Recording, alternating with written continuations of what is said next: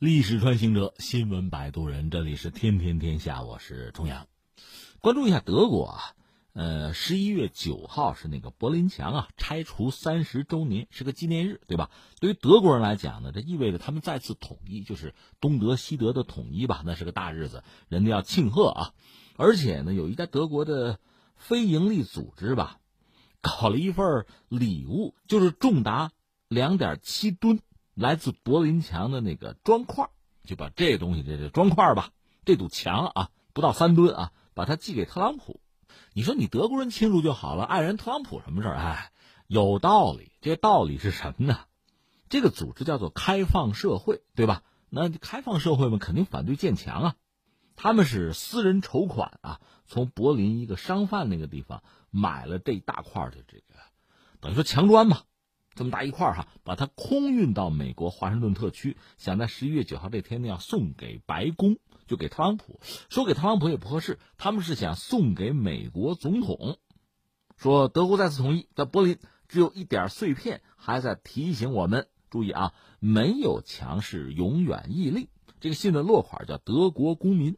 那干嘛要把这墙送给美国总统，或者说送给特朗普呢？我们说了，这还不是纯送给。特朗普的是送给美国总统，而非个人啊，属于人民啊，是这么说。但是呢，还是想送给特朗普，因为这有寓意吗？就是要批评特朗普在美墨边境建那个隔离墙啊，他不有这个竞选承诺吗？就我一上台，边境墙我要修起来。而这帮德国人呢，就说这不对啊，实际上也没用。这个贩卖人口的团伙呢，就利用电锯呢。把边境墙锯开，还是帮非法移民进入美国？你这墙白建了嘛？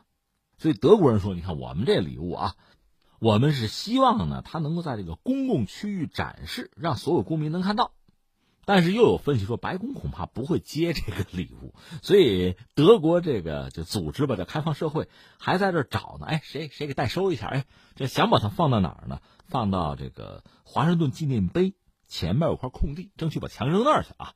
这估计美国人真不一定接啊，就这么件事儿。所以你看这事儿是事儿哈。三十年前这个柏林墙倒掉，这里面其实涉及到两个概念，一个概念是什么呢？德国统一，还有一个概念就是所谓的这个墙啊。我觉得可以简单聊几句。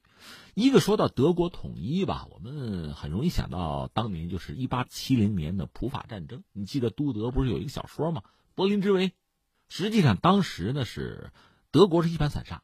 德意志这个概念存在，德国这概念就不存在。当时呢，你说把当时德意志这些小邦啊，把它联合在一起成为一个国家，这个很多人在想。当时有一个大方案、小方案。小方案呢，就是普鲁士出面来统一；呃，大方案呢是由奥地利。奥地利的块很大了，历史悠久，哈布斯堡王朝嘛。他们是通过这个结婚啊、联姻这个方式，把这个帝国做的特别大，而且他也说德语嘛，所以他也有。呃，统一德意志的这个可能也有这种冲动嘛？当然，最终是普鲁士通过三次王朝战争的方式完成德国统一，和丹麦打了一仗，和奥地利打了一仗，打败了奥地利。当时威廉一世还差点下令这个士兵啊进入维也纳，被谁给挡住了呢？被俾斯麦，就那个铁血宰相俾斯麦。他说什么呢？别别别，不要进去，因为毕竟他们也说德语啊。那将来啊，咱们完成统一之后，那还是要过日子的。你现在让这个当兵的进入维也纳，除了他们就是年纪大的时候回忆一下有这么光彩的一幕啊，那就结了怨了，结了仇了，没必要。所以像铁血宰相这个人吧，就俾斯麦这个人吧，用铁和血，动不动就是玩硬的、玩横的。但是呢，他是有度，他是有算计的，他是一个大战略家。后来普法战争也很有意思嘛，打了三次王朝战争，最后普鲁士打败了法国。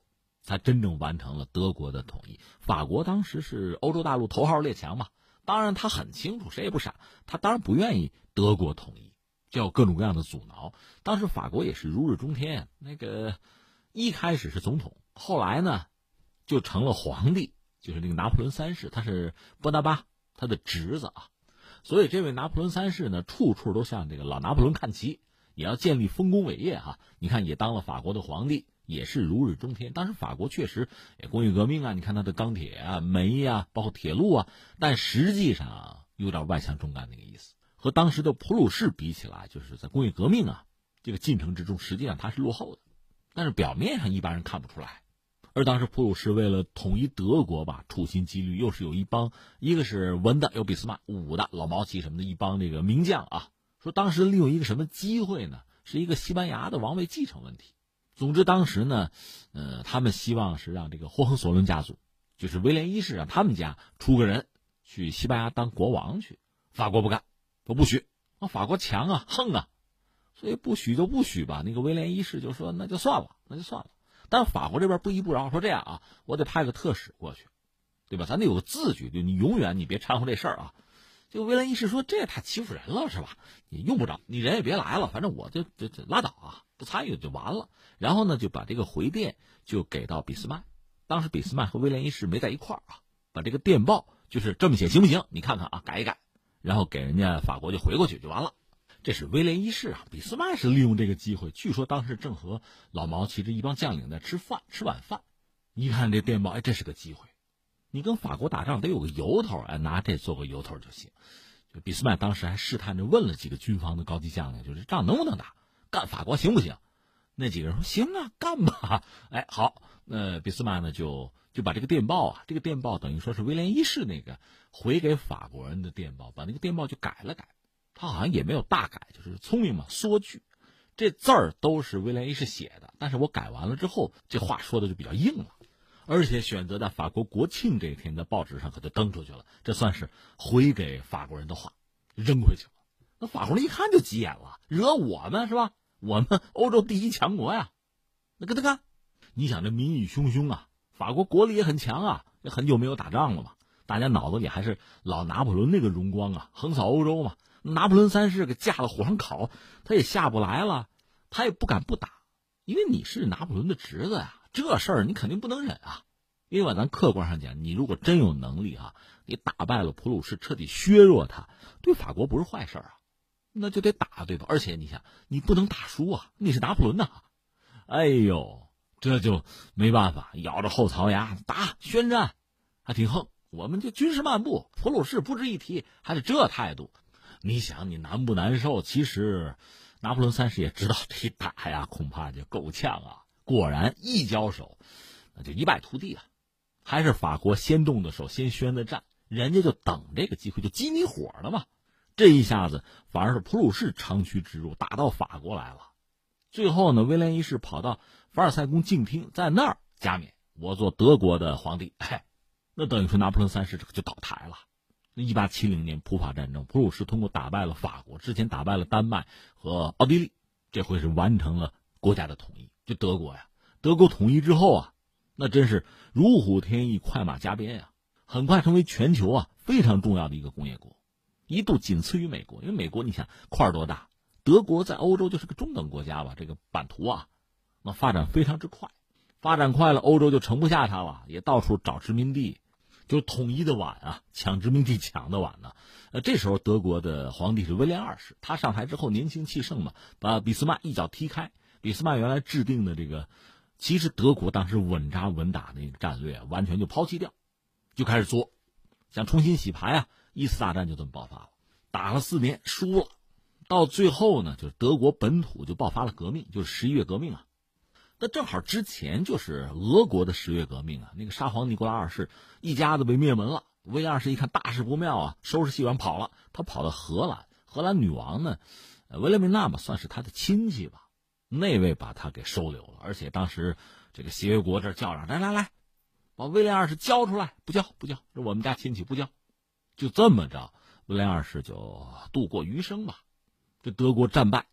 那你想，这割地赔款的事儿少不了，但是总的来说，国家倒没有被肢解，也没有分裂，还维持着吧。后来有个什么魏玛共和国阶段，再后来就是一九三三年希特勒上台了，这一战吃亏了，二战我得捞回来呀。因为一战的那个凡尔赛合约吧，说到底，呃，英国跟法国压榨德国，压榨的确实很厉害，那也是民不聊生啊。正是因为有这个背景，民族主义情绪高涨，所以希特勒有机会上台，这又闹发动二战。当时还有个轴心国嘛，加上意大利跟日本，法西斯国家闹，闹到一九四五年又投降，希特勒自杀。这回这个德国，那盟国说怎么处置他？一战的时候对他的处置更多的就是压榨吧。到了二战的时候，光压榨在经济上打败他那不行，一个咱把他肢解了吧，分了吧。当时是四国共管，另外呢，说咱一个是让他去纳粹化，再就是让他去工业化吧，让他弄个农业国，种点地，养个牛就算了。当时西方盟国是这么想的，当然后来形势发生变化，因为美苏冷战嘛，德国还是有对苏联作战的经验，咱还得扶持他。另外，德国毕竟就是西德吧，毕竟是一个工业国的底子，你让他做农业国做不成，所以最终呢，呃，又让德国再工业化。他还加入了北约，就是西德呀，而东德呢，等于说作为苏联这边呃华约成员吧，也算苏联卫星国了。最终的结果等于说是美苏冷战，这个背景下把德国最终等于一分为二吧，就是东方西方集团各收了一半，而且因为是冷战背景嘛，德国成了冷战的最前沿了，东德西德那还是个敌对的关系。柏林是德国的首都啊，那当时也切了两半吧，等于说东西方各占一半。然后就开始闹事儿，就是有柏林危机，这我们不具体讲了吧。而且还有背景是什么呢？就是苏联呢，当时一路就是从本土啊把纳粹赶出来，一直追到柏林。那沿路你想，这个涉及到呃东欧一些国家吧，后来都建立了社会主义政权。另外这些国家之前曾经有有的就是纳粹的仆从国呀。